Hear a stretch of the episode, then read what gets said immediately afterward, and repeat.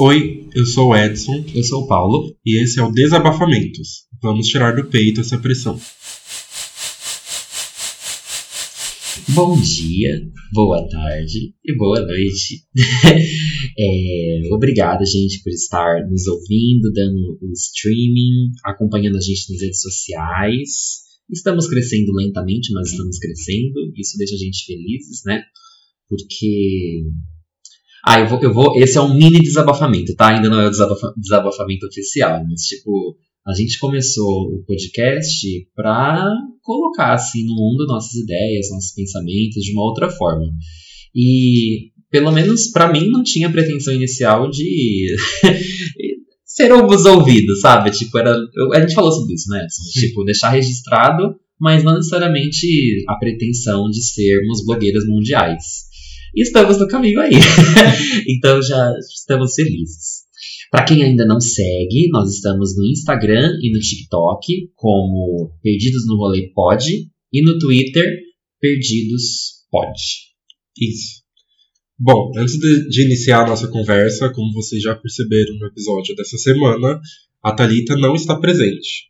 Por forças maiores, ela não pôde estar aqui conosco. E Vamos dar continuidade com a gravação sem ela durante essa semana e na próxima ela já está de volta se tudo der certo. Thalita, se estiver nos, nos ouvindo, estamos com saudades. Bom, como vocês já sabem, o Desabafamentos é o nosso quadro semanal, onde a gente tira um tempinho para poder. Seja alguma coisa que nos aconteceu durante a semana, que nos deixou pensativos ou não, ou que foi uma coisa boa, enfim, algo que nos impactou de alguma maneira, alguma reflexão ou algo do tipo, e é isso. Nem sempre negativo, apesar das últimas vezes terem sido, né? Hoje o meu não vai ser, por exemplo. Trago alegria. Bom, em defesa das negatividades, no momento que a gente está vivendo, não é uma coisa bem complicada, né? Não tem muitas coisas boas para tirar daí. Fico feliz que você trouxe algo bom, porque o meu é só ladeira abaixo. É para os dois públicos, né? Os que estão animados para cima e as pessoas que estão lá no fundo do poço e querem continuar. Bora lá então. Eu começo com alegria? Claro. bom, o meu desabafamento é um, dessa semana é um easter egg do, de uma coisa que a gente já falou aqui no podcast que se vocês são os verdadeiros ouvintes, aquele que faz cobranças, é, vocês sabem que a gente passou por universidade pública, né? Eu já me formei na graduação lá na USP, já faz um tempinho, me formei em 2018. E eu entrei na pós recentemente lá na universidade, só que por conta da pandemia é, eu não estava indo presencialmente, né? E aí eu fui essa semana pegar o meu bilhete único de estudante, meia, né? Precisamos da meia nesse país onde tudo é caro. E também fui lá é, almoçar no, no restaurante universitário, que é o Bandejão.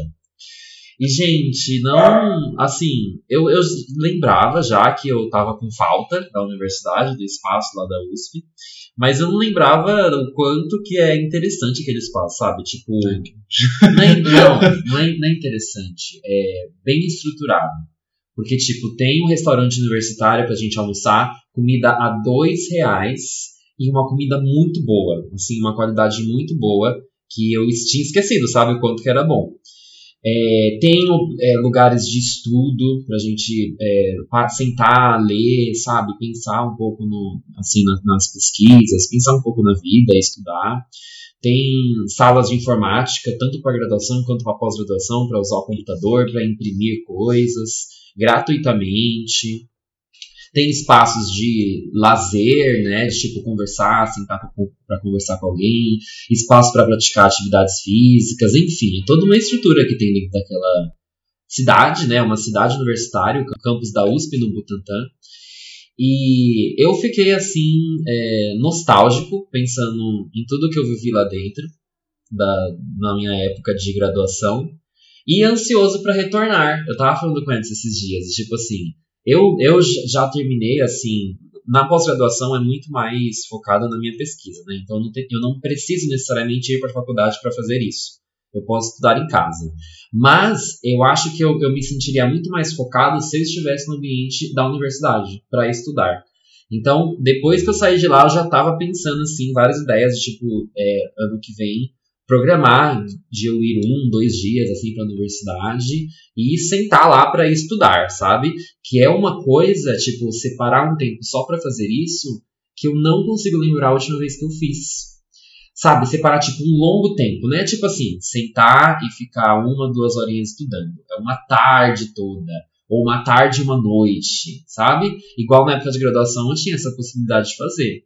Agora, não, não morando mais com meus pais, né, morando com Edson, tem várias responsabilidades dentro da casa, de administrar a casa, limpar, fazer comida, lavar a louça, cuidar do cachorro. E aí, tipo, senta para estudar, fica uma, duas horinhas, aí para pra fazer alguma coisa, depois volta. E enfim, o desabafamento é esse. que eu tava com saudade de lá, que eu já passei muita raiva naquele lugar, mas eu acho que ver aquele lugar vazio, sem as pessoas que me causavam raiva, acho que diminuiu um pouco a raiva. E aí tava, tô com vontade de voltar para estudar e tô animado para voltar para aquele espaço. E outra coisa é o transporte, né? Que tipo assim, agora nesse lugar onde eu moro, é mais perto da universidade do que quando eu morava com os meus pais. Eu acho que eu demorei uma hora e meia, uma hora e vinte para chegar aqui, é, sair da, da universidade e chegar em casa enquanto que na casa dos meus pais era duas horas. Bom, fico feliz que você, enfim, né, tá ansioso para voltar para aquele espaço, não posso dizer o mesmo. é, eu acho que, para mim, pelo menos, que tem outras questões que me atravessam aquele espaço, ele é sempre marcado por, por outras questões, como se sentir perseguido, menosprezado em vários ambientes e, enfim, não consigo aproveitar essa cidade universitária, que tem é, academia, que tem bibliotecas e mais bibliotecas, que tem é, locais de lazer, tem cinema, etc. Não consigo aproveitar isso por outras questões, mas eu acho interessante que, enfim, né, é uma possibilidade de focar nos estudos de outra forma que em casa não é possível. Era isso. é, o meu desabafamento dessa semana tem a ver com os sentimentos que eu tenho tido nos últimos dias, sabe? Eu acho que nos últimos tempos eu tenho me sentido muito ansioso. É, enfim, já reclamei da minha ansiedade, mas eu volto com ela de novo porque é uma questão que eu sinto que não está sendo. É, não está diminuindo, sabe? Eu acho que final de ano é sempre uma questão para mim, que tem muita coisa para fazer, tem pouco tempo para executar tudo isso tem coisa da faculdade, tem coisa do trabalho, tem demandas pessoais e etc. Tem planejamento para o ano seguinte já. É, e essas coisas todas eu acho que elas estão se somando de um jeito que eu nunca vi na minha vida, sabe? De cobranças muito absurdas, é, autocobranças principalmente, porque, enfim, é, eu ainda estou em casa, não estou tendo que sair para trabalhar, não estou trabalhando de home office, não estou tendo que me expor ao mundo, etc. Então, ao mesmo tempo que isso tem sido bom para mim, que eu não tô me colocando em risco de nenhuma forma, tem sido uma coisa muito ruim, porque eu não tô vendo gente e as consequências de não ver gente têm me impactado de uma maneira que eu não achei que ia acontecer, sabe? Eu sempre me senti uma pessoa tranquila, sozinho e essas coisas do tipo, e ultimamente eu tenho percebido que eu preciso ver gente, sabe? Eu tenho me sentido muito muito sozinho, muito isolado, é o dia inteiro dentro dessa casa, em que não bate sol, não vejo, não vejo ninguém. E eu acho que isso tem contribuído também para essa minha sensação de. que a gente já até falou no, no, num dos episódios anteriores, em que tá tudo acontecendo dentro do mesmo espaço, tá tudo misturado, todos os sentimentos é, que são voltados para o trabalho se misturam com o da faculdade, que se, que se misturam com a da vida pessoal, e que chega no final do dia tá tudo a mesma coisa esse sentimento que eu tô tendo parece, agora no final do ano, que os prazos estão chegando, que eu tenho que entregar tudo isso, é, de trabalho da faculdade, é, de demandas de trabalho, eu acho que tem deixado ansioso em tudo, sabe? É, não tem um momento do dia em que eu me sinta confortável, é, que eu me sinta que eu tô relaxando, sabe? Não tem essa coisa de, ah, vou assistir uma série para relaxar, porque automaticamente minha cabeça foca naquilo que eu tenho que fazer, ou daquilo que eu deveria estar fazendo, é, do trabalho, dos textos que eu deveria estar lendo para fazer o trabalho final do, das matérias e coisas do tipo. Acho que é isso. Já estamos juntos há alguns fins de semestre. e eu vejo você retornando para esse sentimento assim frequentemente no fim de semestre. Sim. Mas você acha que quando podia sair de casa que era diferente? Era menos menos desgastante? Eu acho que não. Sem, enfim, esse sentimento de cobrança é uma coisa que, enfim, trabalho, na terapia, é, uma sessão por semana lá para a gente ver o que está acontecendo, como que eu posso lidar com essas expectativas, com esses planejamentos, etc. Mas eu tenho percebido que estar dentro de casa não tem setorização, sabe? Eu acho que toda a vida está acontecendo dentro do mesmo espaço para mim. Então, a vida profissional, a vida pessoal, a vida acadêmica.